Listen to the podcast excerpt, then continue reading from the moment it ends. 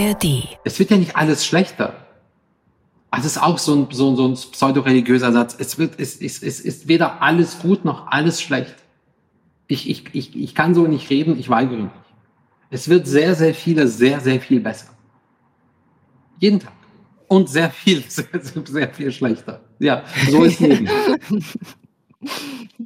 Ich glaube, mit dir reden ist wie so zwei Flüsse, Igor. Weißt du, mit dir ist so wie, wie ein Fluss, der in zwei Richtungen fließt. Weißt du, der eine sagt, hier, ich gehe nach ähm, hier meine, meine, meine Richtung Mannheim, der andere geht dann doch Richtung Heilbronn. Ich muss mich immer fragen, welch, welchem Wasser mich mit will bei dir.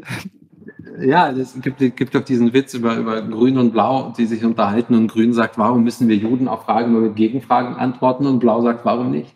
Birds flying high, you know how I feel. Sun in the sky, you know how I feel. Breeze drifting on by, you know how I feel.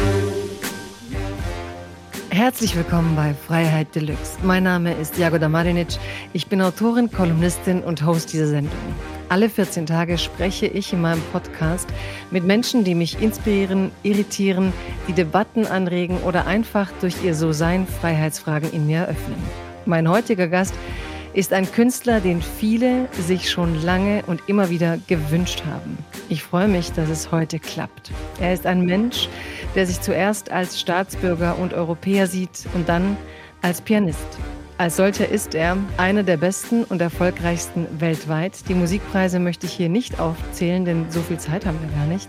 Ich zähle einfach vielleicht kurz auf, dass die New York Times ihn als einen der bedeutendsten Künstler seiner Generation bezeichnet hat. Und viele andere tun das auch. Er ist neben all dem auch Preisträger vieler Preise für seinen Humanismus, für seinen Einsatz für die Werte, die ihm wichtig sind. Ich freue mich, dass er Gast ist bei Freiheit Deluxe. Herzlich willkommen, Igor Levit. Ich freue mich sehr. Ich mich auch. Und tatsächlich haben die Leute immer wieder, wenn ich irgendwo mal deine Wege kreuze oder wir beide irgendwo waren, kam immer, ist die nächste Folge jetzt mit Igor Levitt? Und ich so, nee, schaffen wir Ach, wirklich, ja? Ja, ja, dann kam immer so, vor allem, weil du nicht auf Twitter bist und äh, dann wir das ja nicht ganz viel mehr. auf Twitter machen. Nicht mehr.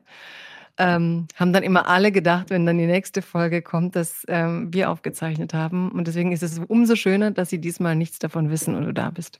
Ja, ich, ähm, wie gesagt, bin sehr gespannt und freue mich. Ja, und ich hoffe, du hast wie alle ein Freiheitszitat mitgebracht, von dem aus wir unser Gespräch beginnen. Das habe ich. Ich muss das ähm, im englischen Original wiedergeben, weil es einfach viel stärker klingt als, als, als auf Deutsch übersetzt. Die große Nina Simon hat in einem äh, Interview oder in einem Gespräch mal gesagt, you know what freedom is for me? Freedom is no fear.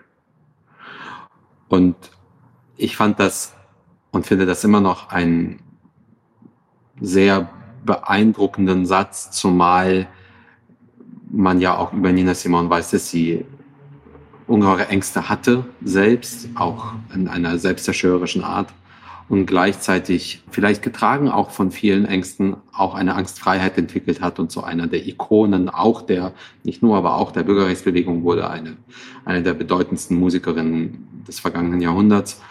Und diese Offenheit, diese Angstfreiheit, sich zu zeigen, das war für sie Freiheit, glaube ich, und noch viel mehr und mich beeindruckt und mich inspiriert das sehr. Freedom is no fear. Ja, ich, mich beeindruckt, inspiriert das auch sehr. Deswegen ähm, ist Nina Simon ja auch die Anfangsmusik unseres Podcasts und auch dieses No Fear äh, für mich auch. Und trotzdem, als du gerade sagtest, dass sie auch mit vielen Ängsten gekämpft hat und dann so eine Freiheit gefunden hat, jetzt steige ich mal in eine mega leichte Frage. Ist es was, womit du dich identifizierst? Also dieses äh, große Ängste gehabt haben und sich frei gekämpft haben davon? Würdest du dich als angstvollen Menschen bezeichnen oder warst du es mal? Nein, ich würde mich weder noch würde mich als Menschen bezeichnen, der Ängste hat.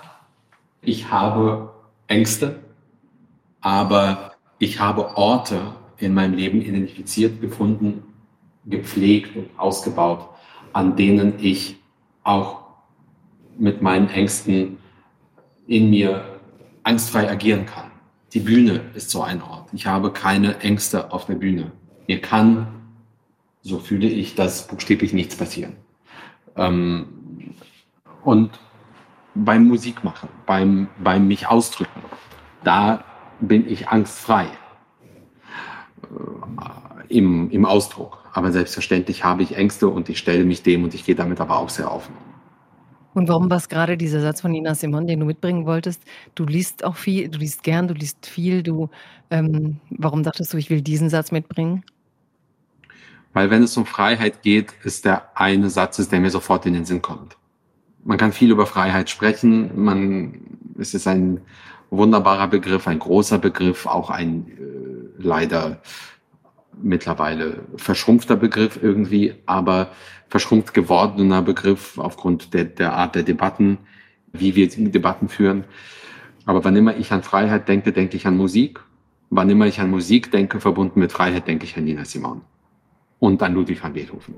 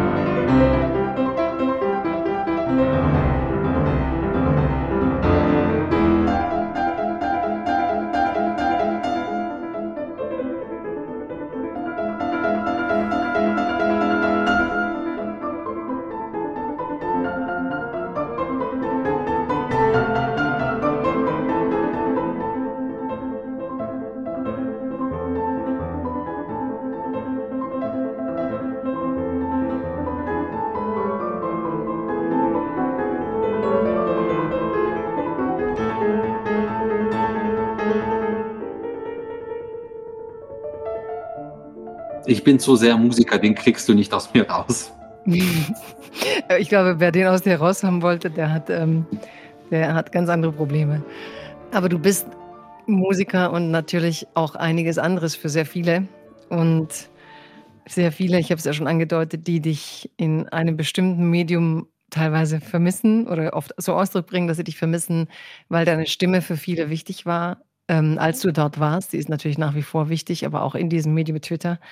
Ähm, ich will jetzt gar nicht über Twitter einsteigen, aber es war doch einer der Orte, bevor all dieser, ähm, naja, ich glaube, Übernahme von Musk und bevor sich vieles da noch radikalisiert hat, wo du durchaus ähm, oft durch Spiel Menschen begeistert hast, durch deine verspielte Art, durch, durch deine spielerische Art, mit anderen zu sein auf Twitter, aber auch durch die Themen und wie du sie kommentiert hast. Und ähm, wie ist es für dich jetzt zu sagen, ich, ich meine, ich bin froh, dass ich weg bin von dem Ganzen, aber what's life after Twitter? Ich meine, viele gehen jetzt zu Blue Sky, also man möchte, ich glaube, das wird dich wahrscheinlich interessieren, dass Elon Musk auch, glaube ich, klagt gegen eine jüdische Menschenrechtsorganisation in den USA, weil er meint, sie seien schuld, dass die Werbeeinnahmen einbrechen für Twitter, da tatsächlich viele in seinem Umfeld nicht mehr werben wollen.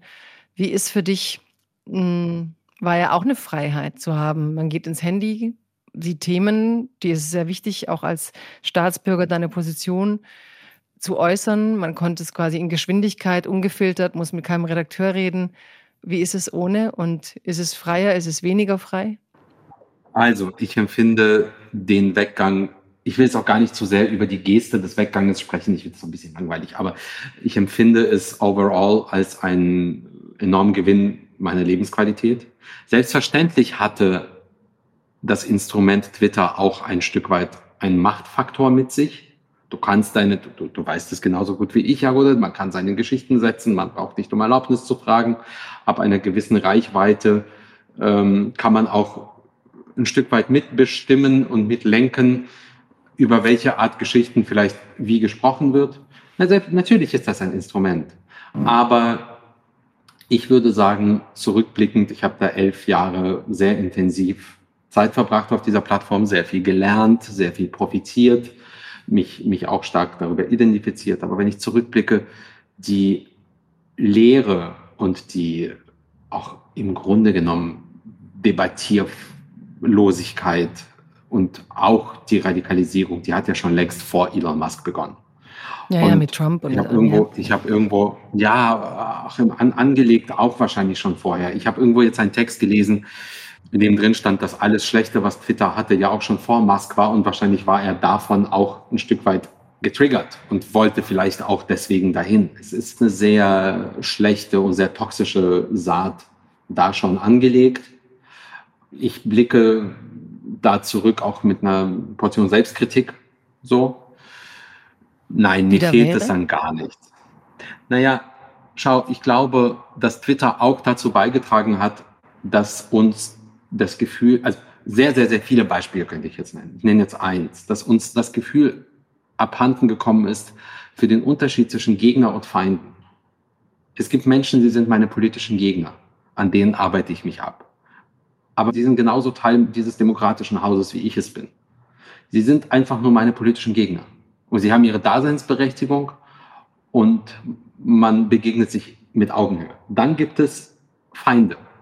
Feinde sind zumindest in meinem Wertekompass und, und für das, was meine Themen sind, unter anderem Menschen, die mein Leben bedrohen oder die das Leben von anderen Menschen bedrohen, die nicht um, um Autobahn Nummer 36 streiten, sondern darum streiten, dass es Menschen zweiter, dritter, vierter, fünfter Klasse gibt, die im deutschen Fernsehen sitzen und über Kinder mit Behinderung ähm, äh, schwadronieren und wie man sie irgendwie, in welche Ecke man sie stellen soll.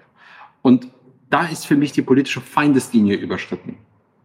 Aber das Gefühl für die Unterscheidung ist, glaube ich, auch aufgrund dieses Mediums sehr, sehr vielen Menschen komplett abhanden gekommen.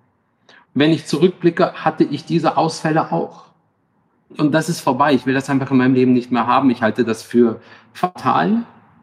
Man sieht ja auch, mit welchem politischen und äh, sprachlichen und gesellschaftlichen Durcheinander man reagiert auf die Tatsache, dass 22 Prozent der Deutschen Faschisten wählen wollen und wir zerfleischen uns nur selbst. Ja, ja. Ich finde das schwer erträglich und äh, Twitter ist nicht der Grund dafür, aber es ist mit ein Phänomen. Ja, das, ich weiß, was du, also ich, ich bin immer noch ambivalent, weil ich meine, allein unser Podcast und wie viele Menschen uns über Twitter mitkriegen, über Twitter wichtige Rückmeldungen geben. Also es gibt noch die Nuance, auf der du dieses Instrument irgendwie zu einem sinnvollen Klang bringen kannst, aber es kommt immer mehr auch wirklich diese Bots und blue, blauen Haken mit 13 Followern, die wirklich nur noch verletzend und unter der Gürtellinie sind. Also ja, der Wunsch nach einem demokratischen Forum, ich meine, du bist jetzt auf Instagram, aber das funktioniert natürlich anders. Aber es muss doch andere Foren geben. Ja, ich weiß. Und auch dieses Gegnerschaftsgefühl, was du beschreibst, ja, dass du wirklich irgendwann halt ist, ist das Argument und wir, wir sind so viel mehr als ein Argument. Ich habe das auch einmal nur gesagt, wir sind mehr als unsere Argumente. Und dann kamen auf Twitter selbst Leute, die ich eigentlich mag und wollten das im Mund umdrehen und sagen dann, ja, meinst du jetzt, dass Leute, die menschenfeindlich sind, auch so? Ich so, nie, das meine ich alles nicht. Aber bis du alles richtig stellst, streiten da schon zehn Leute und du willst gar nicht mehr. Also die Dynamik gibt's. Bei der will ich aber gar nicht bleiben, weil du hast auch selber die so gute Seite gehabt, nämlich während Corona deine Hauskonzerte, also was da an Wärme, an Offenheit, an, an, an Beschenken wollen gegenseitig rüberkam. Also das können soziale Medien potenziell eben auch, weißt du? Dieses, ja, aber ähm, du, du, du, du beschreibst die Hauskonzerte bei Twitter. Ich muss sagen, einer der Gründe, weshalb ich auch irgendwann sagte, die Geschichte ist für mich auserzählt, war, schöner als mit den Hauskonzerten wurde es nicht mehr. Ja, ja, das kann ich verstehen, ja. Ich habe einfach erlebt, was mein Glück in den sozialen Medien war. Nämlich, ich konnte einfach, nicht nur einfach Musiker bleiben, das klingt ein bisschen eng, aber ich war Musiker und ich habe mich mitgeteilt durch Worte und durch Musik. Es war eine Zeit von größter Verunsicherung und auch Notlage. Und ich erfuhr, obwohl ich keine Menschen sah, eine ungeheure menschliche Nähe. Dann war irgendwann diese, diese Lockdown-Zeit vorbei und alles war äh, toxisch und alles war furchtbar und, und alle sind nur aufeinander losgegangen. Ich habe dann irgendwann aufgehört zu streamen und dachte, naja gut, jetzt ist Twitter wieder das, was es vorher war für mich, aber es wurde nie wieder das, was es vorher war für mich. Und ich, ich habe aber gespürt, besser wird's nicht mehr. Und es war auch einer der Gründe, weshalb ich dann gesagt habe, das war's, vorbei. Und, und du sagst mir gerade, du hast mir gerade erzählt, wen da Elon Musk alles verklagen will. Selbstverständlich kriege ich alles mit. Also ich meine, ich lese Nachrichten, ich spreche mit Menschen. Es ist, es ist nicht so, dass ich nicht mehr bei, beim blauen Vogel beziehungsweise beim schwarzen X bin und deswegen nichts mehr mitkriege.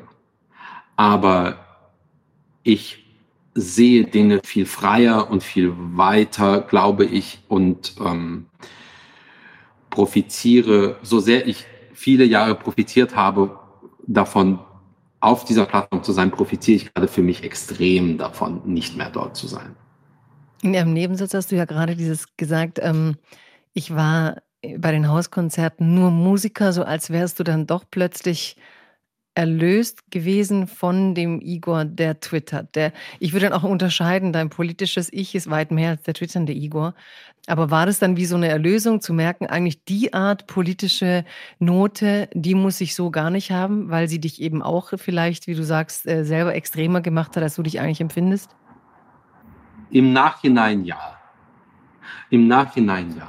Es führt zu nichts, immer und immer wieder nur mit einem Gram aufzuwachen und ins Bett zu gehen. Irgendwann war das so bei mir, als ich, als auch, auch auf Twitter. Ich erinnere mich an ganz, ganz schlimme Momente.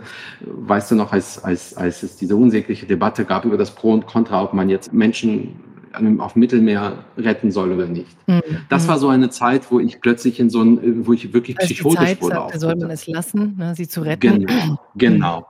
Und das war eine Zeit, ich, hab, ich, ich erinnere mich, ich saß im Bett und habe stundenlang nur gescrollt, gescrollt, gescrollt, gescrollt. Und das war, und das war wie ein Gift. Ich musste damals richtig den Stecker ziehen für einen Monat, weil ich einfach merkte, das macht mich gerade krank. Und ja, als die erste Lockdown-Zeit kam, ich habe jeden Abend äh, gespielt für, für, für Menschen, aber auch für mich selbst. Ich habe vor jedem dieser Hauskonzerte etwas erzählt und auch, auch ein Stück weit von mir preisgegeben und auch mitgeteilt, wie es mir ging. Und und das war so befreiend. Und es war so wohltuend. Und alles andere war plötzlich, war, war plötzlich nicht mehr existent. Es war, nochmal, mit meinen Feinden rede ich nicht. Wenn ich sage, ich rede nicht mit Nazis, dann rede ich nicht mit Nazis. Ganz einfach. Das bedeutet aber, ich bleibe am Tisch sitzen mit allen anderen. Und alle anderen habe ich offenen Herzens eingeladen und habe ihnen etwas von mir geschenkt und sie haben mir ungeheuer viel geschenkt. Ich meine, diese ersten zwei Monate mit den Hauskonzerten haben auch mich durch diese Zeit getragen. Und ich habe es dann ungefähr, weiß ich nicht, ein Jahr lang dann noch probiert und habe gedacht, ich bleibe jetzt da und ich gucke mal, wie sich das anfühlt. Und es wurde eigentlich nie besser, es wurde eigentlich nur schlimmer und ich habe dann irgendwann zu, zum Ende hin beinahe nur noch beobachtet und nicht mehr aktiv teilgenommen. Und dann habe ich wirklich so oft am Tag dann nur noch den Kopf geschüttelt über die Art und Weise, wie Menschen miteinander und übereinander sprechen.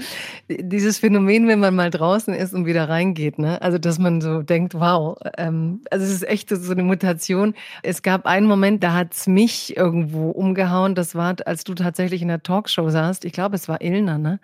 wo dich dann einer der dortigen Journalisten angriff mit einem alten Tweet, völlig aus dem Kontext gerissen, der dann, ne, das war, wer, wer etwas tut, hat sein Menschsein verwirkt, war das nicht so? Und es hatte bei dir einen ganz anderen Kontext, vielleicht kannst du es nochmal erzählen. Und da blieb mir echt für so einen Moment ähm, die Luft weg, weil ich dachte, hey, du kannst nicht irgendeinen Tweet hier rausholen, das als Gegenargument ad hominem gegen einen Mitdiskutanten wählen.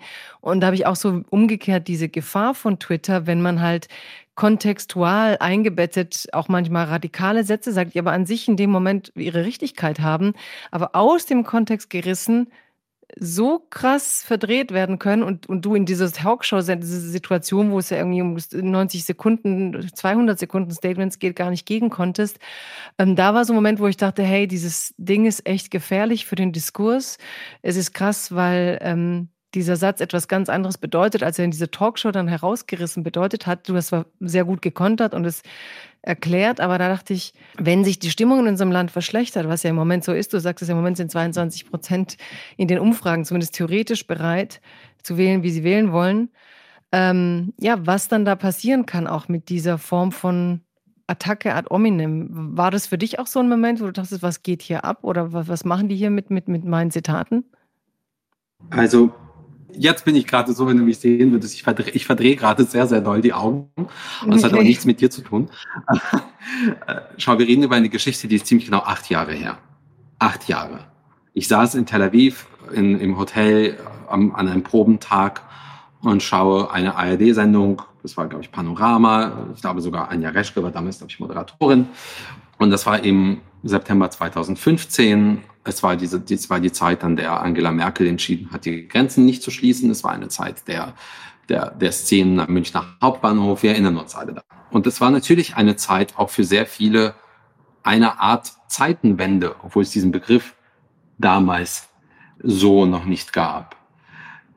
Und in diese Gemengelage, in diese auch zum Teil Verunsicherung hinein, gibt ein Abgeordneter, ähm, ein damaliger, jetzt nicht mehr Abgeordneter dieser Faschistenpartei ein Interview vor Kameras und sagt mit äh, äh, bebender Stimme, also in seinem Wahlkreis wurde von einem Geflüchteten, ein 13-jähriges Mädchen vergewaltigt. So.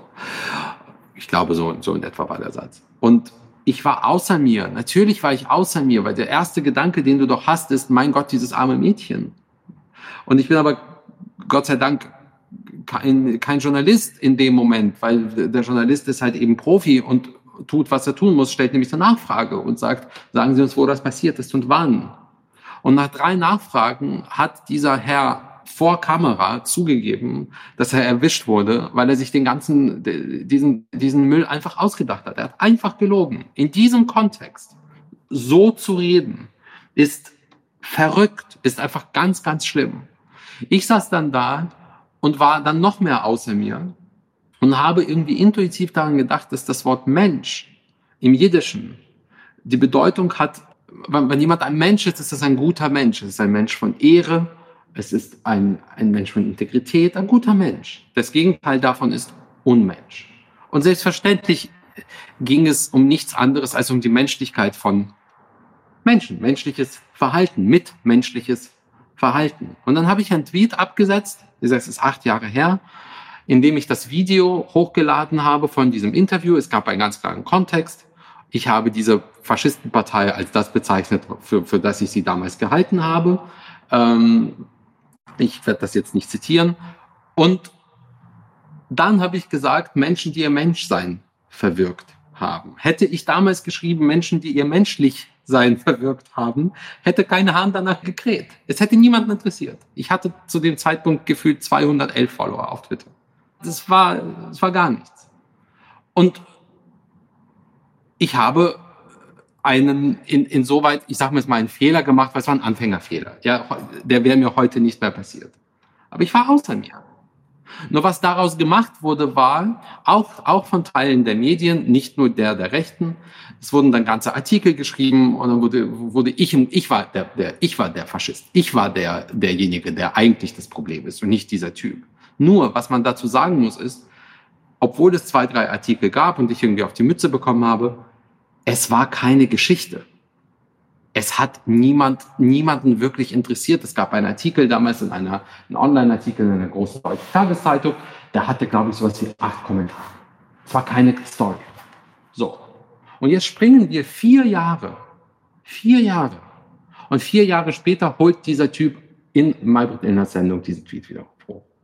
Vier Jahre später. Ja, und da war dann, da war dann die Hölle los. Ja. Und dann habe ich in der Sendung, ich habe das nochmal erklärt und gesagt, ich habe hab überhaupt gar nichts zurückzunehmen. Ich habe gar nichts zurückzunehmen. Ich bleibe immer noch dabei. Ich habe ein, ich habe unglücklich formuliert, aber jeder weiß, was ich meinte. Und ich habe das auch deutlich gemacht. Nur, ich will das alles gar nicht wieder hochbringen. Worum es mir nur geht, ist, ich habe am Ende meiner Twitter-Laufbahn zurückgeschaut und gedacht, naja, wenn diese, wenn diese ganzen Leute, wenn diese ganzen Leute gegen mich nichts anderes haben als ein Tweet von 2015, dann habe ich eigentlich nicht so viel falsch gemacht. Ja. Nur, sieh es mir nach, ich, wir, wir besprechen du nee, ich und ich und viele absolut, aber ich wollte es jetzt aufbringen. So, nein, nein, wir haben, ja, ja, ja. Ich will es einfach aufbringen, um zu zeigen, erstens, wie fein dein ähm, ja, wie fein dein damals schon dein Empfinden war, mit wem wir es da zu tun haben, wie klar, vielleicht damals eben, wie du sagst, dir fehlte die Erfahrung und du hattest nicht viele Follower.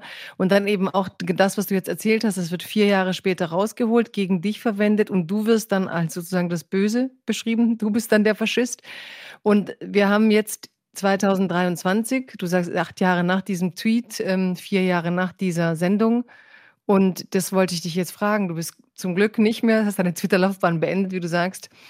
Um, und diese Partei hat jetzt Zustimmungswerte bundesweit. Wir reden immer so gerne über den Osten und was da los ist, aber wir haben bundesweit gerade Umfragen von 22 Prozent. Du hast letzten Herbst war das auf der Rep oder wann mal auf der Republika, da hast du auch schon gesagt, dass du dich fragst, ähm, ja, wo sind denn jetzt die Leute, die sagen, nee, so geht's nicht. Und mich interessiert natürlich brennend, jetzt zu wissen, wenn es schon auf der Republika für dich so ein Thema war, wenn du vor acht Jahren schon genau benannt und gesehen hast, mit wem du es zu tun hast, wie siehst du jetzt diese letzten Monate, diese Umfragen, dieses Land, das, was in Bayern war, mit Aiwanger, mit, es gibt ja zig Themen, über die man leider reden muss, über, über Cover mit Alice Weidel. Ähm, jetzt bist du nicht mehr auf Twitter. Wir haben sozusagen nicht oft die Rückmeldung, was das genau mit dir macht und darum interessiert es mich jetzt umso mehr. Wo siehst du dieses Land und wo bist du in diesem Land, ja? Was es mit mir macht, ist, es führt bei mir zu einer Art Mischung von Verzweiflung und Wut. Und du wirst vielleicht überrascht sein, weshalb. Ich habe genug Zeit die letzten Jahre damit verbracht, Symptome zu beschreiben. Cover von Alice Weidel ist ein Symptom. Ja, Interview für von irgendwem. Ja, ist eine Bestandsaufnahme. Ja, ein Interview ist furchtbar, kann furchtbar sein. I've had it. Ich bin verzweifelt und wütend über die Tatsache, dass wir, dass, dass die, dass die immer noch große, immer noch an, an ganz vorne stehende Mehrheitsgesellschaft sich ins Boxhorn jagen lässt von dieser Faschistenpartei. Dass eine, eine unheilvolle Mischung herrscht zwischen einem gesellschaftlichen Phlegma. Niemand geht auf die Straße dagegen. Hast du eine Demonstration gesehen? Also es gibt unglaublich engagierte Menschen, die in Vereinen, in Gruppierungen sich engagieren und versuchen, Gutes zu tun. Aber wo sind die Demonstrationen auf deutschen Straßen, dem Land des selbst, sich selbst gegebenen während den Anfängen und nie wieder. Wo sind Menschen, die auf die Straße gehen in einer Zeit, in der 22 Prozent Faschisten leben wollen? Wo sind sie? Ich sehe sie nicht. Das ist der erste Punkt. Der zweite Punkt ist, ich habe es satt, über Symptome dieser Zeit zu reden. Ich will nicht mehr darüber reden, wer wen auf ein Cover zeigt. Ich will darüber reden, wie wir in diese Situation gekommen sind die letzten 20, 30, 40 Jahre. Welche ökonomischen Schritte haben dazu geführt, wo wir sind? Was ist denn in Ostdeutschland passiert? Was, was muss dementsprechend in Zukunft passieren. Ich möchte wieder über Politik reden und nicht aller Twitter den sechs, das sechste Cover rausholen. Das interessiert mich einfach nicht mehr. Es führt auch zu nichts. Ich wünsche mir eine erwachsene politische Auseinandersetzung, ja, und keine selbstreferenzielle Panik ja, die Zeit ist unangenehm. Und hey, Freunde, es gibt Menschen in diesem Land, die werden, wenn diese Wahlergebnisse sich manifestieren sollten, nicht nur ein unangenehmes Leben haben, die kommen eventuell auch einfach in Lebensgefahr. Ja, das ist auch Teil der Wahrheit. Sehr, sehr viele Mitglieder der Mehrheitsgesellschaft, die nicht diese Faschisten wählen wollen, reden entweder aneinander vorbei oder zerstören sich alle gegenseitig. Und die kommen in diese Kombination von Dingen, bringt mich zur absoluten Verzweiflung. Zur absoluten Verzweiflung. Ich höre seit Monaten, wird mir jede Woche um Woche nach jeder Umfrage gesagt, die AfD ist einen halben Prozent stärker, noch ein Prozent stärker, noch ein Prozent stärker. Und was ist die Reaktion? Unser Kanzler sagt entweder gar nichts oder kommt mit so einem Satz wie, wir werden die AfD halbieren und dahinter steht nichts. Der Oppositionsführer, der Vorsitzende einer großen deutschen Volkspartei verbringt gefühlte 90 Prozent seines Sommerinterviews nur mit dem Thema AfD. Und ja, vielleicht wird er danach die ganze Zeit gefragt, dann sag einfach, ich will nicht drüber reden. Es gibt andere Themen. Wo ist das Selbstbewusstsein von all jenen, die nicht Faschisten sind? Und wo ist die breite Gesellschaft, die auf die Straße geht? Wo ist sie? Dieser Blumenstrauß an Dingen führt mich wirklich, bringt mich zur Verzweiflung und lässt mich auch zum ersten Mal nach 27 Jahren, die ich in diesem Land lebe, die Frage stellen, wieso und wie lange noch? Wieso du hier lebst und wie lange du noch hier lebst? Ja, ich kenne einige, die so denken. Die Verzweiflung, die persönliche, also ich würde gern dein Angebot annehmen gleich, wo du sagst, ich will das eigentlich verstehen, analysieren, was hier passiert, nicht die Symptome besprechen. Aber was ist, wie fühlt sich diese Verzweiflung für dich an? Also wann ist es, wenn du halt siehst, was mit Aiwanger passiert? Ist es, wenn du siehst, dass, ich meine, die Art und Weise, wie jetzt über Thüringen diskutiert wird. Ne? In Thüringen kommt es zu diesem Steuersenkungsbeschluss der CDU mit Hilfe der AfD.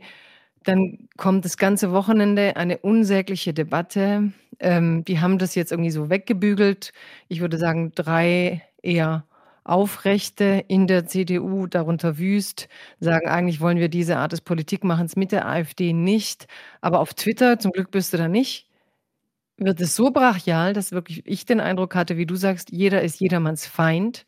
Also jenseits der Bots, auch die, die normalen Leute, jeder, der auch sagt, wir finden das nicht gut, dass das so passiert ist, sagen nur, ja, ihr wollt der CDU unmöglich machen zu regieren oder kluge Politik für die Bürger zu machen. Wie ist diese persönliche Verzweiflung? Über was, über welche Momente fühlst du sie? Sind die, die, die wir in den Medien lesen, sind das kleinere Alltagserlebnisse oder Gespräche mit Freunden? Wo ist diese Verzweiflung? Und dann würde ich gerne mit dir gleich über das Land reden. Ich wüsste gar nicht, wo ich anfangen soll. Wie kann es sein, dass allen Ernstes, das ist eine, eine Frage einfach in die Allgemeinheit, dass einige Menschen allen Ernstes, Ernstes geschafft haben, ein Teil der Bevölkerung davon zu überzeugen, dass im Jahr 2023 über ein Fünftel der Gesamtbevölkerung bereit ist, Faschisten zu wählen, weil, und jetzt kommt, und jetzt kommt so ein Talking Point, weil man gendert. Wie ist das passiert? Wie haben Sie es geschafft, so einen unglaublich bescheuerten Schrumpfgedanken in die Köpfe so vieler Menschen reinzulegen? Ich will hier überhaupt nicht über das Gendern reden. Aber das ist doch nicht der Grund für die, für die Situation, in der wir heute sind. Aber viele Menschen glauben das. Viele Menschen glauben das. Wie kann es sein, dass ein führender Politiker einer großen deutschen Partei im Parlament sich vor die Kamera, vor, vor eine Phoenix-Kamera, ich glaube es war Phoenix, weiß ich nicht mehr genau, stellen kann und ohne rot zu werden den Satz sagt, ich habe keinen Respekt vor der AfD, aber ich habe Respekt vor ihren Wählern. Was ist das für ein Satz? Ich könnte wirklich, ich könnte in einen Plastikbeutel schreien. Vielleicht muss man an der Stelle, du sagst ganz klar Faschistenpartei. Vielleicht musst du erstmal. Ja, man darf sie so sagen, nennen. Warum, warum nennst du sie so und warum willst du sie so nennen und was macht sie für dich zu Faschisten? Ein inoffizieller Parteivorsitzender, der über die Diskriminierung von Kindern mit Behinderung im, im, deutschen Fernsehen schwadroniert, ist für mich Teil einer faschistischen Bewegung, der von einer tausendjährigen Geschichte dieses Landes spricht, die eine Partei, der, in, in, derer Kern auch beinhaltet die Idee vom sogenannten Vogelschiss, den, den Dritten Reich als Vogelschiss in der großen deutschen Geschichte, ist für mich einfach eine Faschistenpartei. Und, sorry, es gibt einen Gerichtsbeschluss, der mir das erlaubt, das zu sagen. So, ich kann Björn Höcke als Faschisten bezeichnen. Ich wollte dir gar nicht verbieten, es zu sagen, sondern ich wollte nur, dass du jenen, die sich fragen, äh, nochmal sagst, warum. Dinge, Dinge klar benennen ist, glaube ich, wirklich ähm, die Grundlage eines Erwachsenengespräches. Aber nochmal, wem läuft man hinterher? Du kannst Menschen erreichen, du kannst sie umstimmen durch politische Arbeit, durch Gesetze, durch Debatten, durch Geschichten, durch konkrete Schritte, aber durch nicht durch Sätze wie ich habe keinen Respekt vor der AfD, aber ich habe Respekt vor ihren Wählern. Was steht dahinter? Dahinter steht gar nichts. Das ist einfach nur ein hohler Tweet. Jetzt sind wir wieder zurück beim Thema. Ein hohler Tweet in Realität gebracht und einfach vorgelesen. Da ist kein Inhalt dahinter. Da ist gar nichts. Und das führt mich auch zur Verzweiflung. Da verliere ich meine Resthabe. Ja, und dann muss ich jetzt aber doch noch mal sagen, was dann kommt, wenn wenn man so wie du das nicht will. Also, wenn jetzt ich nicht sagen soll: „Ich habe ja Respekt“ also, das Normale, was man dann im Moment hört, ist, es können ja nicht 22% faschistisch sein oder rechtsextrem sein. Es müssen alles irgendwie verlorene Leute der Mitte sein.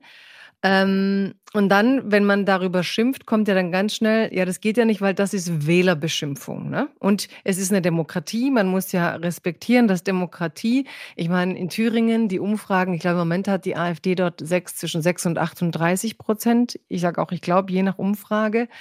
Aber ist jetzt Wählerbeschimpfung dann die Lösung? Oder wie willst du denn damit umgehen? Du sagst immer wir die Mehrheit, aber du hast eben immer mehr Teile des Landes, wo du nicht mehr sagen kannst, wir die Mehrheit. Ich fand den Hashtag Wir sind mehr immer schon schwierig, äh, ja, aus demokratischen Gründen. Aber Publikumsbeschimpfung, also Wählerbeschimpfung, so sagen sie ein. Ist vorbei. Ja, wie kommt man da aber raus? Als hätten sie alle nicht gelernt, dass du Demokratie mit demokratischen Mitteln aushöhlen kannst, kommt dann ja immer so der Satz, aber es ist ja demokratisch. Ne? Und wie gehst du da an? Ich bin da jetzt eigentlich relativ gelöst. Ich gehe nicht mehr da, daran, wie ich früher daran gegangen bin, vor vier, fünf Jahren. Ja, wir haben auch Wähler, Wählerbeschimpfung versucht, ist nicht gut gegangen. Zwei Dinge können für mich nebeneinander stehen. Für mich steht nebeneinander, das ist für mich eine faschistoide Partei. So. Und ihre Wähler, Teile von ihnen glauben dran, Teile von ihnen machen sie stärker, weil sie Protest wählen. Das gibt es sicher beides. Ich akzeptiere das. Selbstverständlich akzeptiere ich ihre Wahl. Ich bin Demokrat. Ich glaube an dieses System. Ich glaube an die Wahlfreiheit. Bitteschön, wählt, wen ihr wollt. Ich beschimpfe euch nicht. Ich zähle für, die, für mich geltende Fakten auf und sage, ich weiß zwar, dass ihr Teil dieses Landes seid. Und das ist auch okay. Also mehr als okay. Aber ich stelle mich euch mit aller Härte und ich gehe mit aller Härte in die politische Auseinandersetzung mit demokratischen Mitteln. Ich gehe in jeder Auseinandersetzung mit all diesen Leuten, solange bestimmte Regeln eingehalten werden. Nur, sieh es mir nach, es gibt die eine Hälfte von mir, die ist deutscher Staatsbürger, Demokrat, ich glaube auch sehr an das System der parlamentarischen Demokratie. Ich glaube an dieses Projekt. Auch als Resultat der, nicht nur, aber auch vor allem als Resultat der Shoah. Ich glaube an dieses Projekt. Aber es gibt auch den Juden Igor. Und der Jude Igor tut sich sehr schwer, am Tisch sitzen zu bleiben mit Menschen, von denen er weiß, dass sie im Grunde im Kern glauben, dass das Dritte Reich ein Vogelschiss in der Geschichte dieses Landes war. Ich akzeptiere den Fakt, leider Gottes, dass sie Teil dieses Systems jetzt sind. Mit 22 Prozent, mit 20 Prozent, mit 25 Prozent, wie auch immer. Das ist 38 Prozent zum Teil in bestimmten Bundesländern. Und es zerreißt mir das Herz. Und ich will hier gerade nicht weinen in deinem Podcast. Ich akzeptiere das. Aber ich werde das nicht respektieren. Nicht, ich werde das nicht respektieren. Und insofern geht für mich da beides. Das hat nichts mit Beschimpfung zu tun. Bitteschön, wählt wie ihr wollt. Aber ihr habt mich nicht mehr zum Gegner. Weil was ihr vertritt, ihr habt mich einfach zum politischen Feind. Und ich werde keine, ich, ich, ich werde nicht physisch, ich werde nicht körperlich, ich greife nicht zu irgendwelchen Mitteln, ich habe nur mein Wort. Aber dieses Wort in aller Schärfe gegen euch.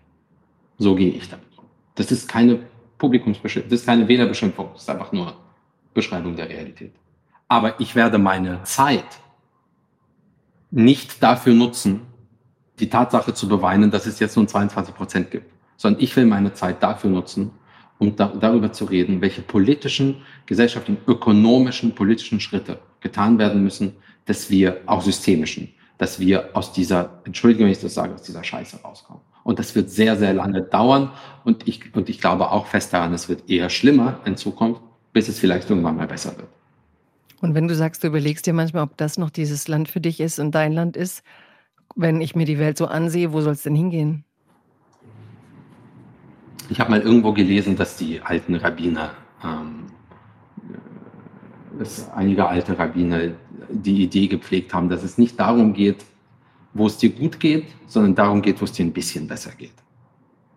Und ich werde immer Orte finden, wo es mir vielleicht ein bisschen besser geht für eine Zeit. Aber äh,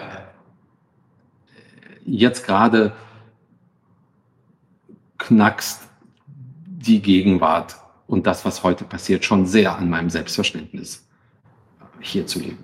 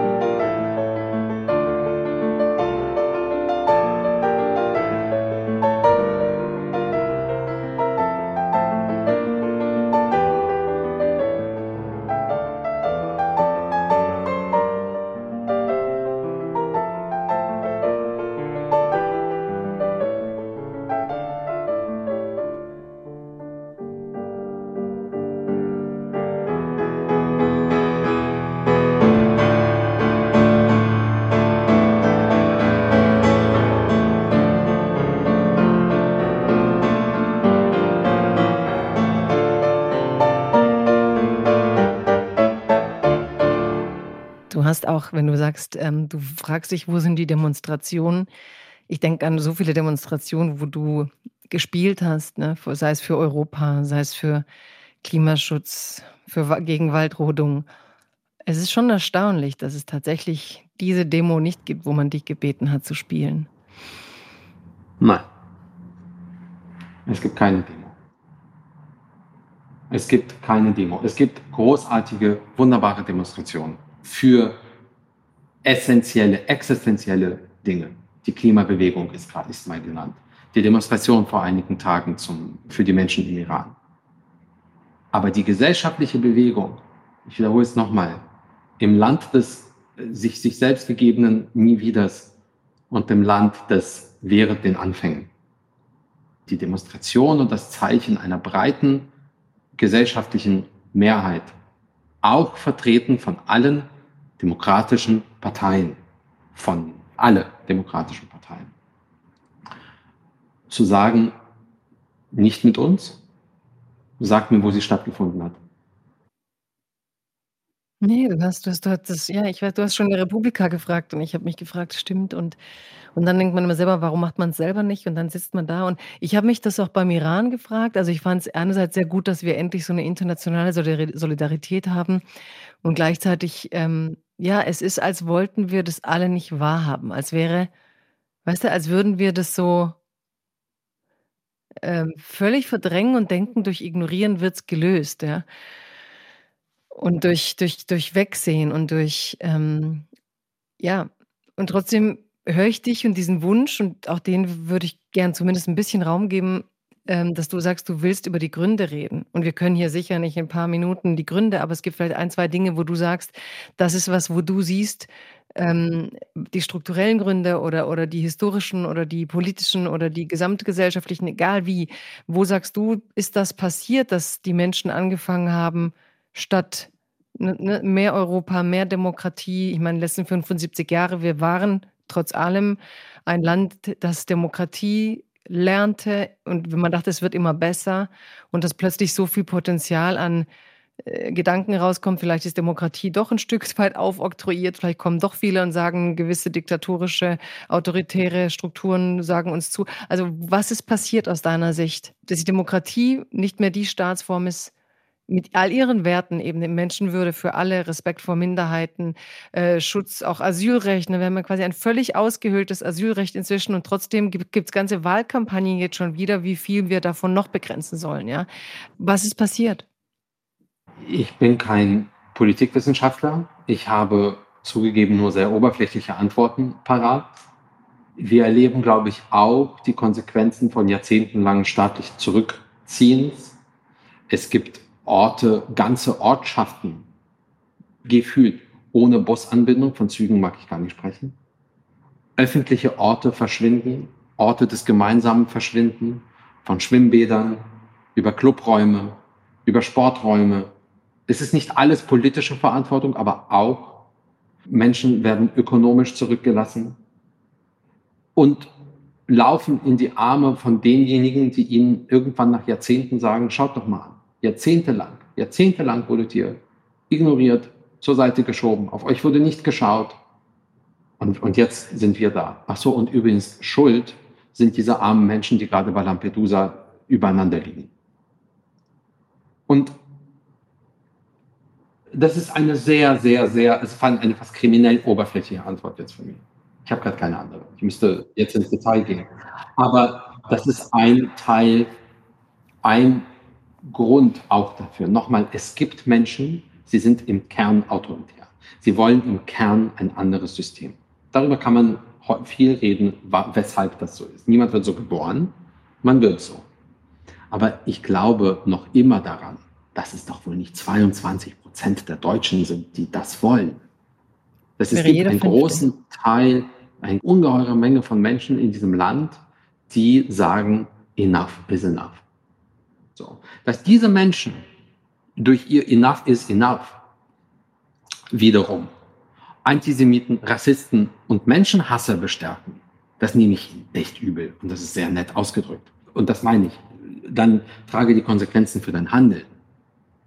Und trotzdem müssen wir in die Debatte kommen, was sind notwendige politische Schritte für die nicht die nächsten zwei, drei, vier, fünf Jahre, sondern die nächsten 10, 15, 20 Jahre, um wieder aus diesem Schlamassel rauszukommen. Denn ich glaube, so lange, wenn wenn wenn wenn es gut geht, wird das dauern. Und bis es soweit ist und sich das Pendel vielleicht wieder umschlägt, wird es, glaube ich, eher noch schlimmer.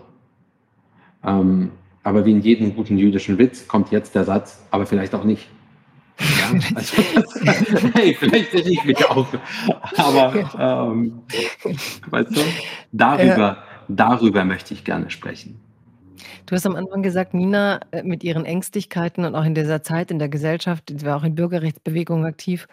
Äh, wenn du selber sagst, du bist verzweifelt, löst es in dir auch Ängste aus? Und was macht es mit dir als Musiker und als Künstler? Oder macht es überhaupt was mit dir als Künstler?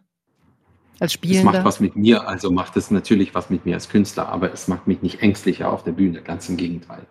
Aber im Leben? Aber nein, es macht mich nicht ängstlicher, aber es, äh, wie gesagt, zurzeit ist es eher so, dass ich ähm, meinen jetzigen Alltag als bereichernd empfinde, weil ich über Dinge ganz anders nachdenken kann.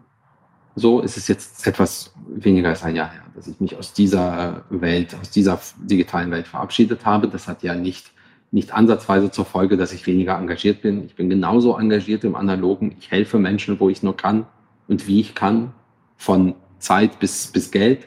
So, und ich äh, helfe Menschen auch, sich zu organisieren. Also ich, ich bin immer noch genauso dabei wie vorher, nur eben ohne den blauen Vogel. Aber ich habe das Gefühl, dass ich wieder Gespräche mit einer größeren Breite und größerem Respekt und auch gesünder führen kann, als das, was, zu was ich dann zum Ende als Twitter-User in der Lage war. Und darüber kann ich nur froh sein. Und nimmst du das, wie es früher manchmal auf Konzerten vor dem Konzerten Texte vorgelesen, Sachen, die dir gesellschaftlich wichtig waren. Machst du das noch? Wenn der Topf überkocht, ja. Wenn ich nicht mehr anders kann, selbstverständlich. Und ich äh, mute in dem Moment Menschen etwas zu.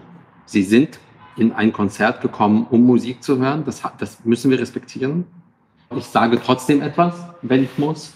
Aber ich bin auch offen dafür, wenn Menschen es kritisieren und sagen, dafür bin ich heute nicht hier. Das ist okay. Das ist okay. Ich mache es trotzdem. Aber ich höre dich. Und äh, wenn der Topf überkocht und ich nicht mehr anders kann, dann sage ich was, ja. Du hast ähm, auf deiner Webseite einen der vielen Porträts über dich verlinkt und ich wollte wissen, warum genau das? Also ich will nicht der sein, der Mann sein, der nur die Tasten drückt. Warum hast du das ausgewählt? Warum ist dir das wichtig? Das war mir mal wichtig, aber ich äh, das Hast ist lange längere nicht mehr Zeit her, ich das, genau, ich habe meine Website lange nicht mehr neu. Ich wusste gerade, ich glaube, du kennst meine Website besser als ich. Ich weiß gar nicht, was da Nein, jetzt auch nur im Zuge des Podcasts. Ich gucke jetzt nicht da und was hast du auf der Website. Aber ich habe mich gefragt, nein, aber als Freiheit, wenn ich, wenn du sagst eben, ne, jeder, jeder vierte, also wenn, wir sind im Moment bei 20, 22, ist jeder fünfte, dann ist jeder vierte. Ähm, und du hast gesagt, du willst mehr sein als der Mann, der die das Klavier spielt, ja. Ähm, du willst der Mann sein, der sich ausdrückt. Du, ja, du, du erreichst viele Menschen. Du hast ähm, begleitest Menschenrechtsveranstaltungen. Wir reden gerade über Freiheit. Hast du manchmal die Angst, in einem Land zu leben? In, ich meine, wir kommen aus einer Zeit, da war das natürlich eben gewollt, gewürdigt.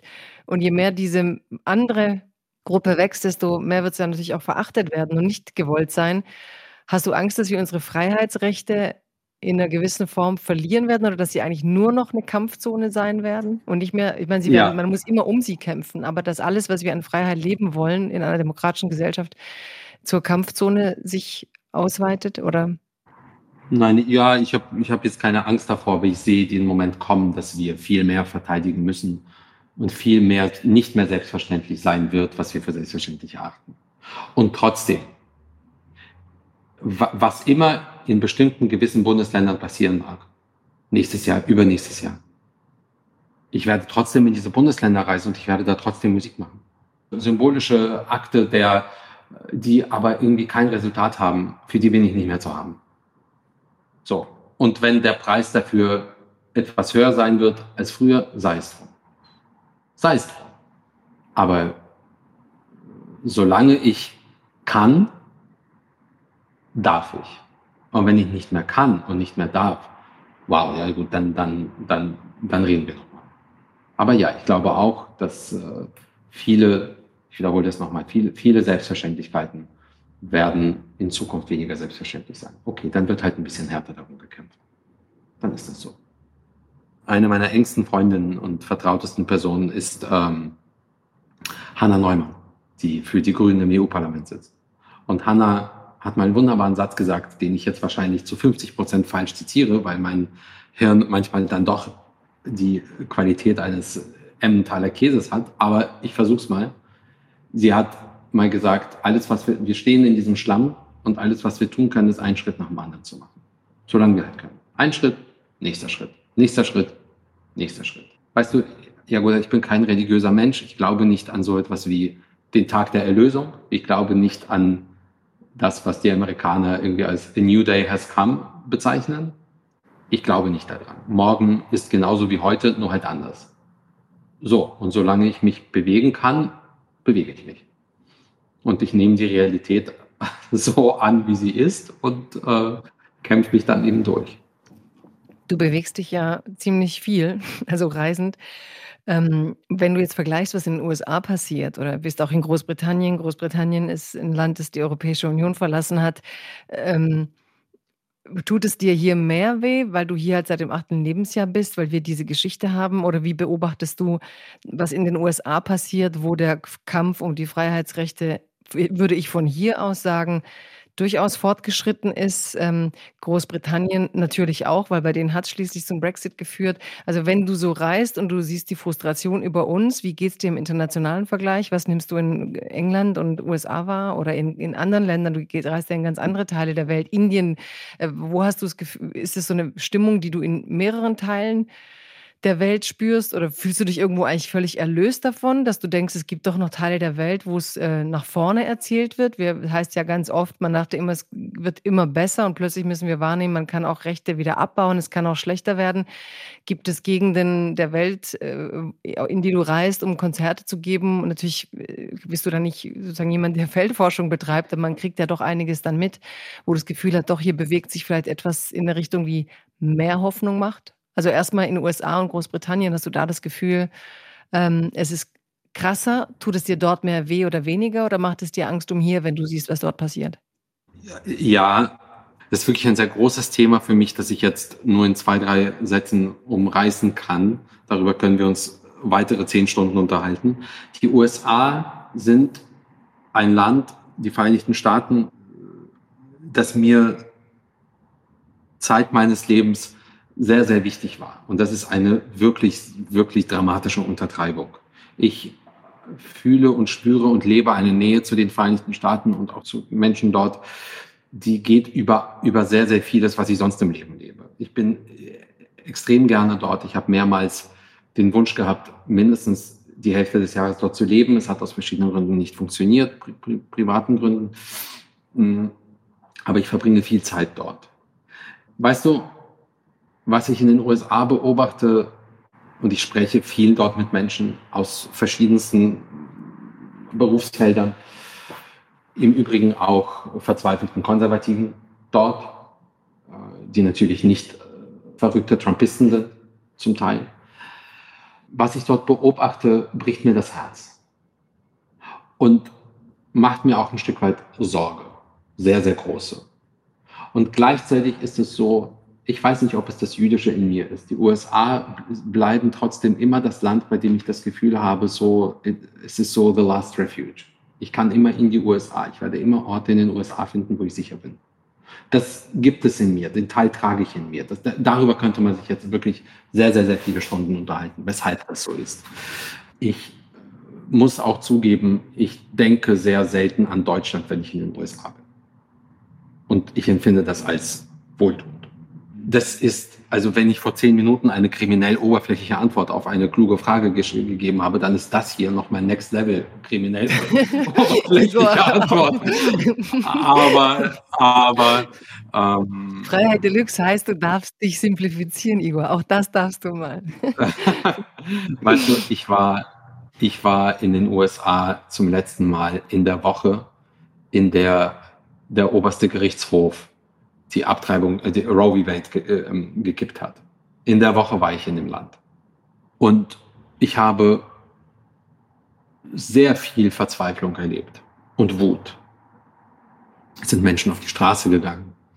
Es sind, haben sich Menschen organisiert. Das war beeindruckend.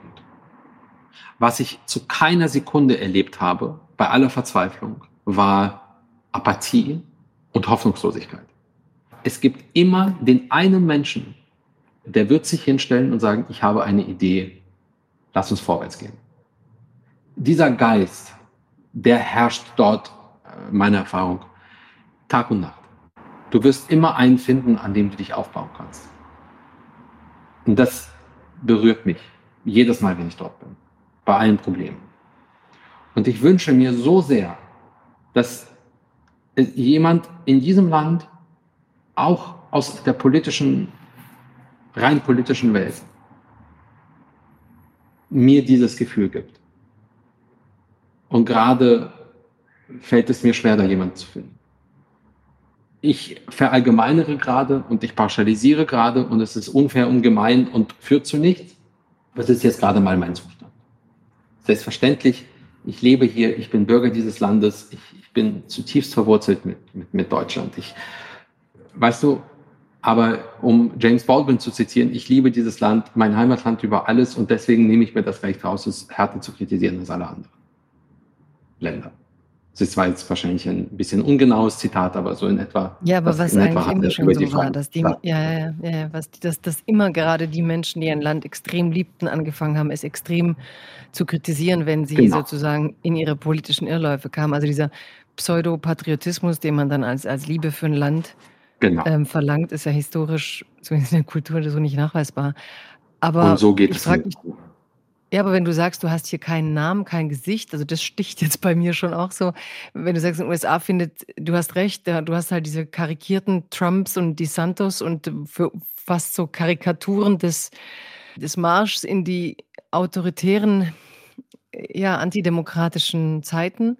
Und gleichzeitig hast du immer wieder Hoffnungsträger und du sagst, für dich gibt es in unserer politischen Landschaft so niemanden.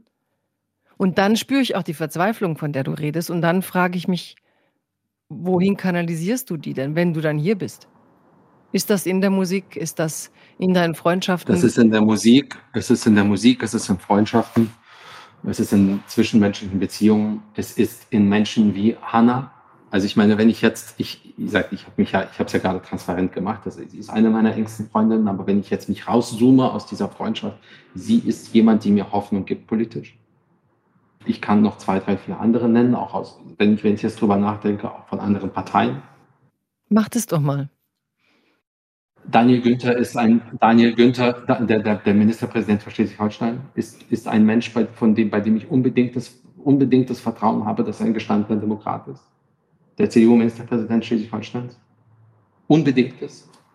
Ich habe ein unbedingtes äh, selbstverständlich ist Robert Habeck gestandener Demokrat. Er macht, er, er macht kommunikative Fehler und, und so, aber das ist ohne, ohne Zweifel.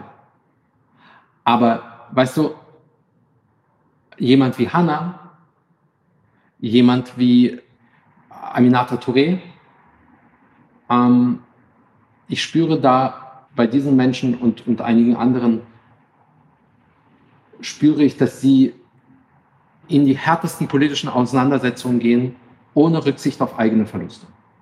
Und dann gibt es andere, sie sind selbstverständlich gestanden, sind, selbstverständlich sind sie Demokraten.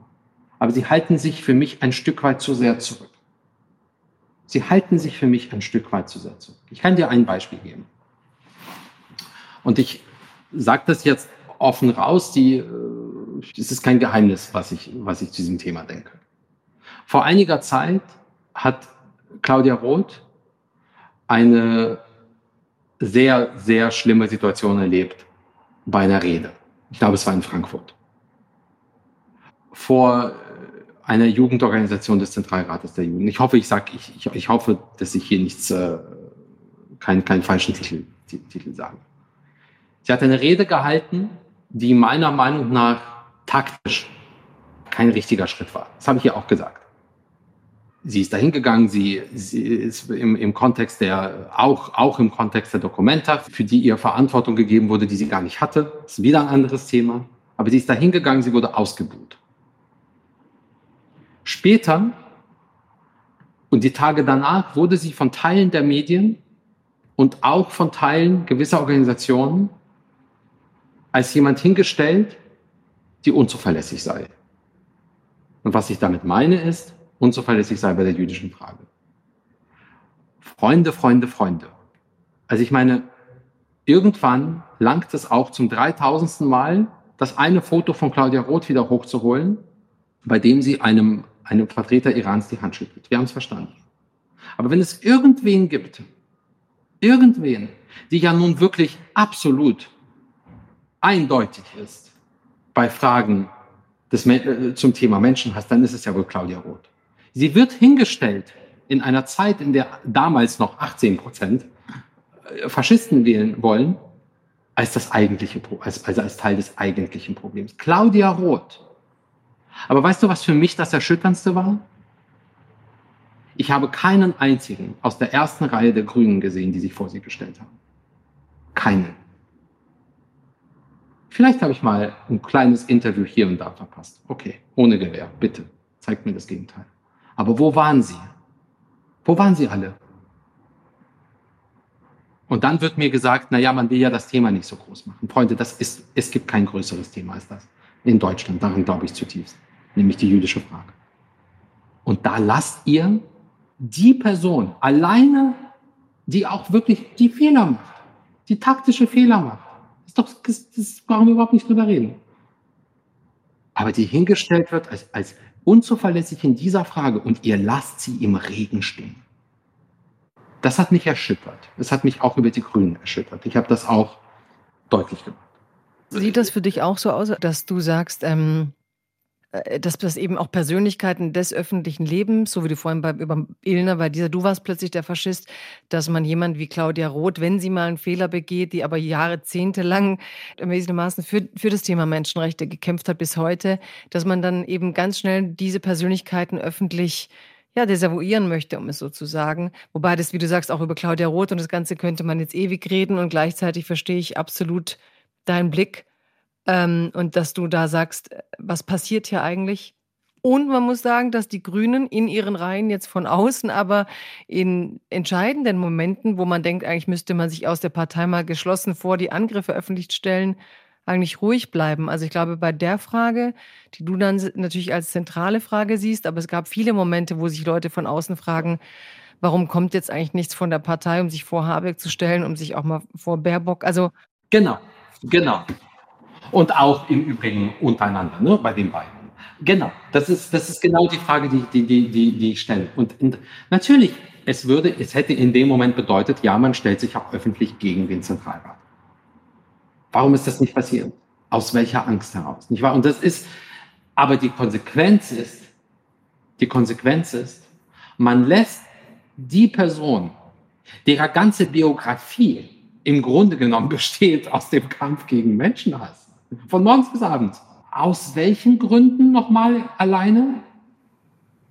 Und das hat ich mich glaube, einer der Gründe hast du gerade gesagt, wie stellt man sich öffentlich gegen den Zentralrat und dieses Problem, ja. wer spricht wann und wer spricht gegen wen, haben wir ja im Moment bei sehr vielen gesellschaftlichen Debatten. Ja, gut, du bist ein, du bist, das meine ich wirklich nicht ironisch, du bist, du bist wirklich sehr ernst. Du bist viel mehr Kommunikationspro, also sagen, im politischen Wesen viel mehr Kommunikationsprofi als ich, aber es ist ja wohl das kleine Einmaleins. Ein, ein Statement rauszugeben, in dem drin steht, die Biografie der, von Claudia Roth spricht für sich. Wenn jemand sich jahrzehntelang gegen Menschenhass stellt, dann ist es Claudia Roth, wir stehen geschlossen wir stellen uns geschlossen vor sie. So, und sie, wir stehen, wir stehen hinter ihr. So in diesem Statement, das ich gerade mir einfach, äh, einfach rausgespuckt habe, ist das Wort Zentralrat nicht mal gefallen. Nochmal. Es geht ein Stück weit auch. Um ich bin da nicht Kommunikationsprofi, sondern ich bin nicht Jüdin und, und natürlich ist es für mich äh, auch nochmal schwieriger zu, zu wissen. Und ich glaube, es geht schon, schon vielen so, zu wissen, wie man da. Aber du hast ja gerade zu Recht gesagt, du hast ja gerade zu Recht gesagt, es gibt auch andere Themen, bei denen man sich schon gefragt hat, wo seid ihr eigentlich? Ja. ja und nochmal, ja. das ist kein Partei, das ist kein äh, exklusives Parteiproblem. Ich bin Mitglied der Grünen. Ich bin gerne Mitglied der Grünen. Ich bin sehr, sehr kritisch Mitglied dieser Partei. Und das wissen die auch. Und das ist auch in Ordnung. Ich bleibe es ja. Ich bleibe ja Mitglied. Aber da geht es so an Grundsätzlichkeiten, die mir dann am allermeisten wehtun. Ja, und irgendwann ist es, ich meine, dann war es halt wieder eine Kuh, die durchs Dorf getrieben wurde, eine Sau, die durchs Dorf getrieben wurde, wie immer man das hier sagt. Aber das war auch ein etwas, was halt an meinem Selbstverständnis schon ein Stück weit geknackst hat, ja, wo ich mich gefragt habe, okay, also wieso gehen Menschen nicht in die in harte politische Auseinandersetzung? Und, und wenn sie es hier schon nicht tun, würden sie es in Zukunft bei anderen Themen tun? Und da kommen dann Zweifel auf. Das ist sehr unangenehm. Ich glaube, dass das, was du siehst, überhaupt, dass wir immer mehr Themen haben in Deutschland, wo genau das, du sagst, diese harte politische Auseinandersetzung bei, glaube ich, extrem wichtigen Themen ausbleibt und umgekehrt wir harte politische Auseinandersetzungen führen über den größten Quatsch, ja. Ob irgendeine Schule irgendwo links irgendwas verbietet oder ob man jetzt da, ne? also, dass wir eben diese, diese Banalität der, der Aushandlungskämpfe auf Feldern und Themen, die eben, wie du sagst, äh, ich wähle AfD, weil jetzt hier gegendert wird, ne? Also, kann man sagen, ist nicht so banal, da geht es um dies und das, aber letztlich um die harten gesellschaftlichen Fragen wie Armut, wie äh, Menschenfeindlichkeit, wie äh, Minderheitenfeindlichkeit oder auch die Komplexität von, was du sagst, ähm, ja, auch dann nach der Dokumente hat man es ja gesehen, wie sprachlos alle sind, gerade auch in einem Kulturbetrieb, der eigentlich Mittel haben könnte und müsste und Protagonisten kennen müsste, die das vielleicht sensibel genug und klug genug verhandeln können. Da schaffen wir es nicht. Wir bleiben sprachlos die, die Lücken bleiben und äh, richten ihren Schaden an. Auf der anderen Seite diese völlige Aufschreidebatte, hier wurde ein Zebrastreifen entfernt zugunsten von, ne? also oder in, in Berlin ist jetzt hier, darf ich jetzt nur noch mit dem Fahrrad, nachdem ich ewig parken durfte. Also die, die, diese Wucht und, und, und, und, und Zersetzung von diesen Banalitätsaufschrei-Thematiken und gleichzeitig unsere großen Fragen, und die sind auch manchmal identitätspolitisch, dass wir die halt kaum verhandeln können und da jeder keine Fehler machen will, ne? weil man da denkt, oh, da darf ich keinen Fehler machen, da könnte ich politisch scheitern, da könnte ich äh, zugrunde gehen und, und in welchen Werten sind wir noch, welche Werte haben wir noch und ich verstehe schon, dass, dass, ähm, dass auch immer mehr Leute sagen, sie haben da keinen Bock drauf. Ich glaube, im nächsten Schritt, wenn du sagst, es gibt immer weniger Menschen in der deutschen Politik, die dich, die dir Mut machen, dann frage ich frage mich manchmal, wer überhaupt noch Bock hat auf das Ganze. Weißt du, wer gebildet ist, wer etwas anderes kann, wer hat denn wirklich Lust, jetzt zu sagen, ich gehe da raus und sieben Worte drehen Sie mir im Mund um, sieben Haltungen reden Sie mir, unterstellen Sie mir, die ich gar nicht meine. Und während ich es berichtige, bin ich dann schon, also mache ich schon Fehler. Ich glaube, dass tatsächlich diese Entschärfung, dass wir irgendwie wieder zu so einem Gespräch kommen, wo Leute sagen, und wenn ich was sage, hat auch Handeln und, also du hast vorhin gesagt, das Wort ist deine das, was du in der Hand hältst, das, womit du gegen deine Feinde gehen willst. Ich habe aber auch langsam das Gefühl, das Wort, obwohl ich es wirklich für etwas sehr Mächtiges halte und es nach wie vor das ist, was den Mächtigen große Angst macht, ist in unserer Gesellschaft auch völlig verharmlost. Weißt du, der Austausch von Worten ist ja auch ein Wortgeklingel. Wir schaffen es nicht mehr, die Worte zu finden und die Äußerungen zu treffen. So wie du vorhin halt sagst, für mich ist das faschistisch und faschistoid. Nein, das darf man nicht, weil jetzt habe ich einen Satz gefunden, es geht nicht um die, es geht um die Wähler. Also wir reden uns aus allem heraus und, und kommen dann eigentlich nicht mehr in den Punkt, wo wir sagen, was verteidigen wir, wofür kämpfen wir und welche Gesellschaft wollen wir sein und wo wollen wir als Gesellschaft hin. Aber eine andere Alternative, als immer wieder ins Gespräch zu kommen, haben wir dann halt doch auch nicht. Weißt du? Also sollen wir jetzt kollektiv alle auswandern? Das funktioniert hier nicht. Das heißt, es ist, äh, für mich heißt das, ja, das ist gerade zum Verzweifeln, aber man findet immer Menschen, mit denen man sprechen kann. Man findet immer diejenigen, die dir das Gefühl geben, dass sie mit dir ins Gespräch gehen und mit, mit, dem, mit dem Ansatz, und ich zitiere Michel Friedmann, überzeuge mich. Überzeuge mich. Wenn du mich überzeugst, wie hat er das so schön gesagt? À la bonheur. Wenn du mich nicht überzeugst, okay, dann hast du mich nicht überzeugt.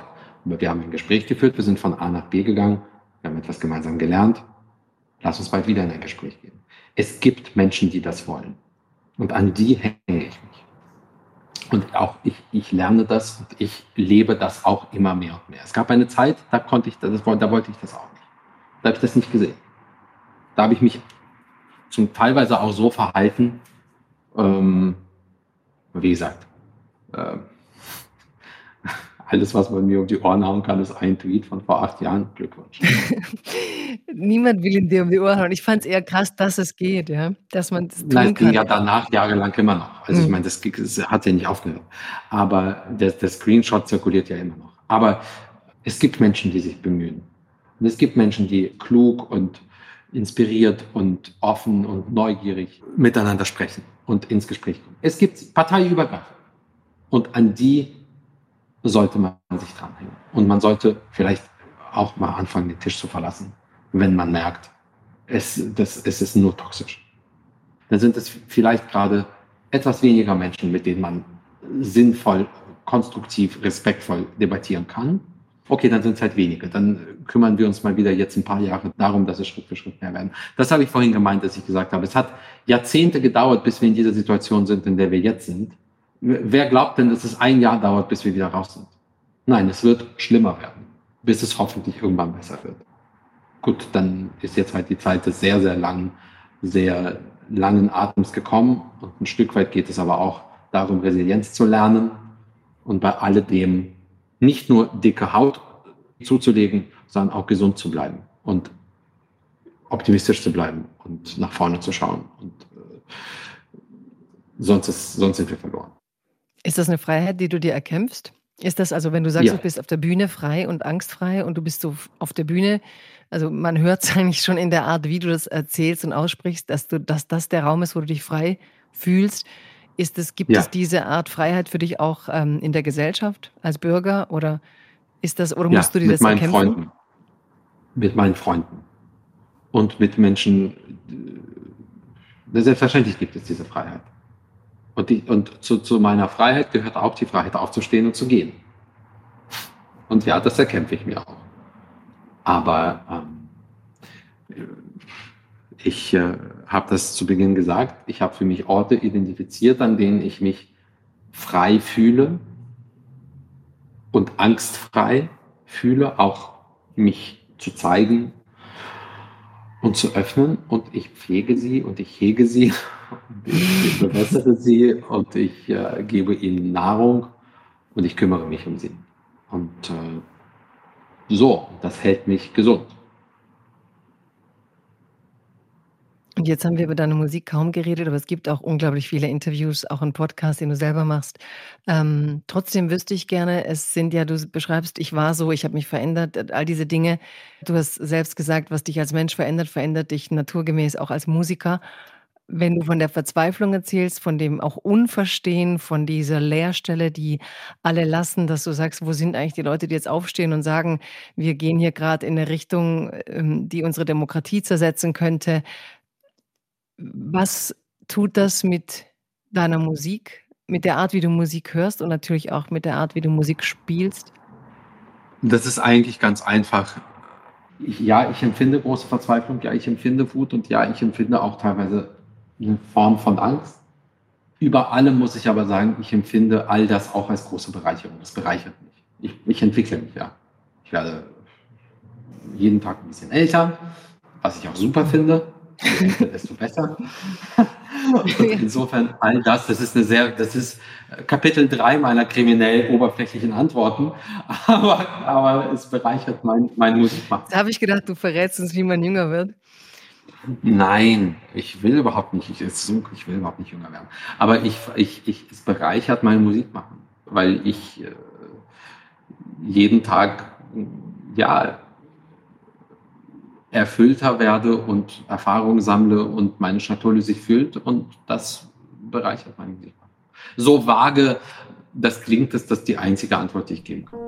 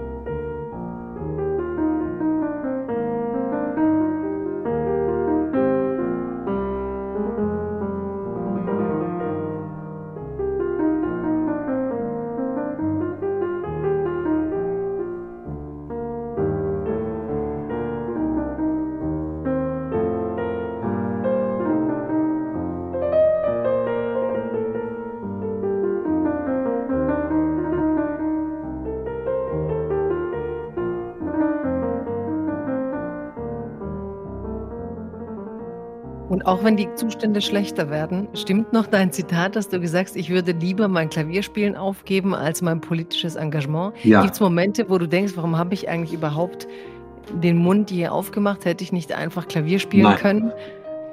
Nein, nein, gibt es nicht. Ähm, und der Satz stimmt noch und ich unterschreibe ihn. Noch, würde ihn noch immer unterschreiben.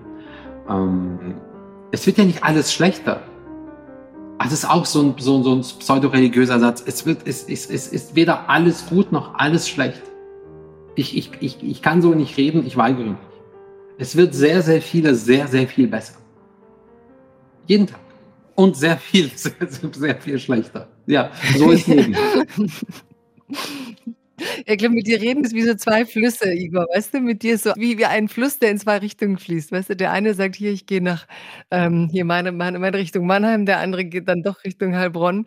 Ich muss mich immer fragen, welch, welchem Wasser mich mit will bei dir. Ja, es gibt, gibt doch diesen Witz über, über Grün und Blau, die sich unterhalten und Grün sagt, warum müssen wir Juden auf Fragen mit Gegenfragen antworten und Blau sagt, warum nicht? ja, genau so.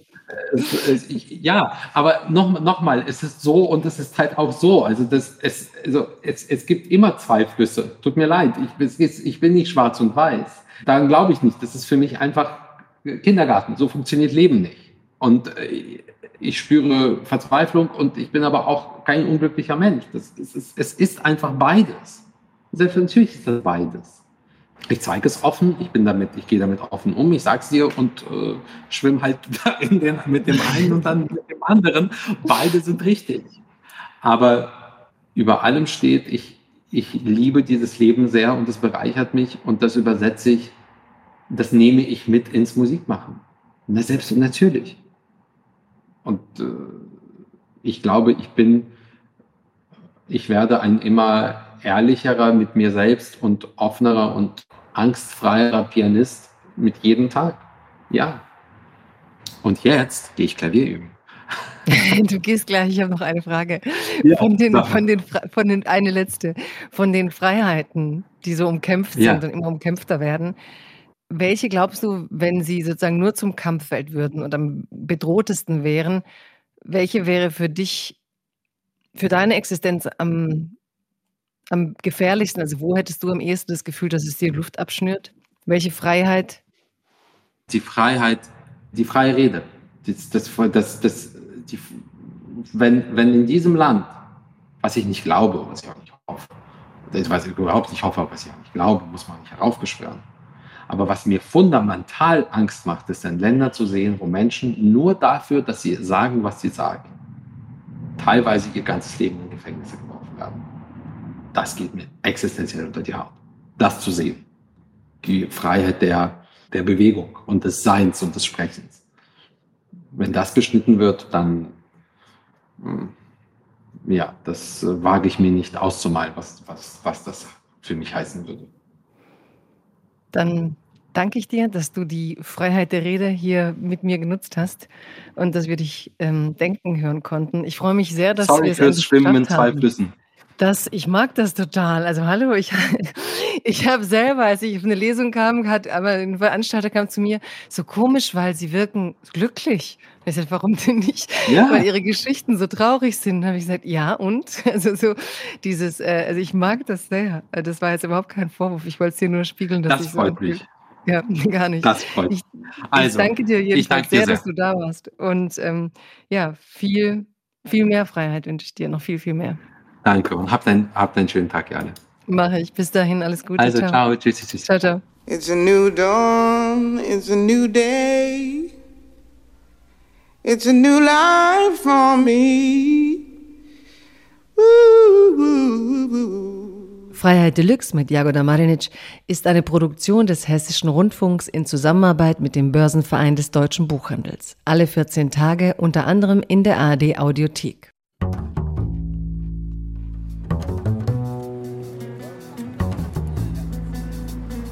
Für unsere Recherche hat sich Dunja Sadaki, ARD-Korrespondentin in Rabat, auf den Weg in die Rif-Region gemacht.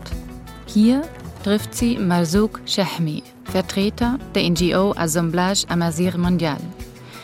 Die beiden treffen sich auf einer Anhöhe an einer Landstraße und schauen auf ein Touristenresort, das sich über eine Landzunge erstreckt. Davor ein riesiger Golfplatz, dahinter das Meer. Was sieht man dort?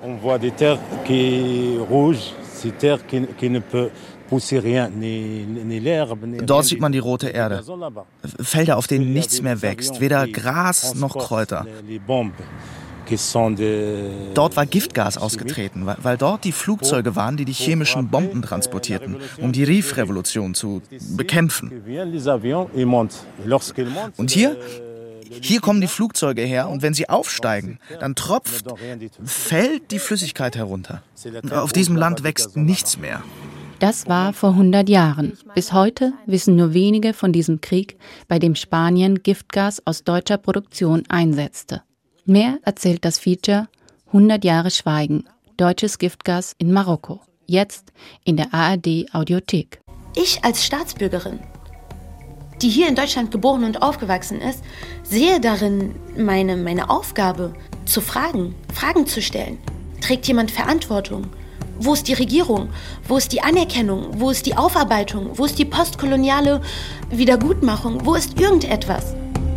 دنيت ما درجع درجع بشوية حتى نوصلوا صحاب وتكون السما فاتحة البواب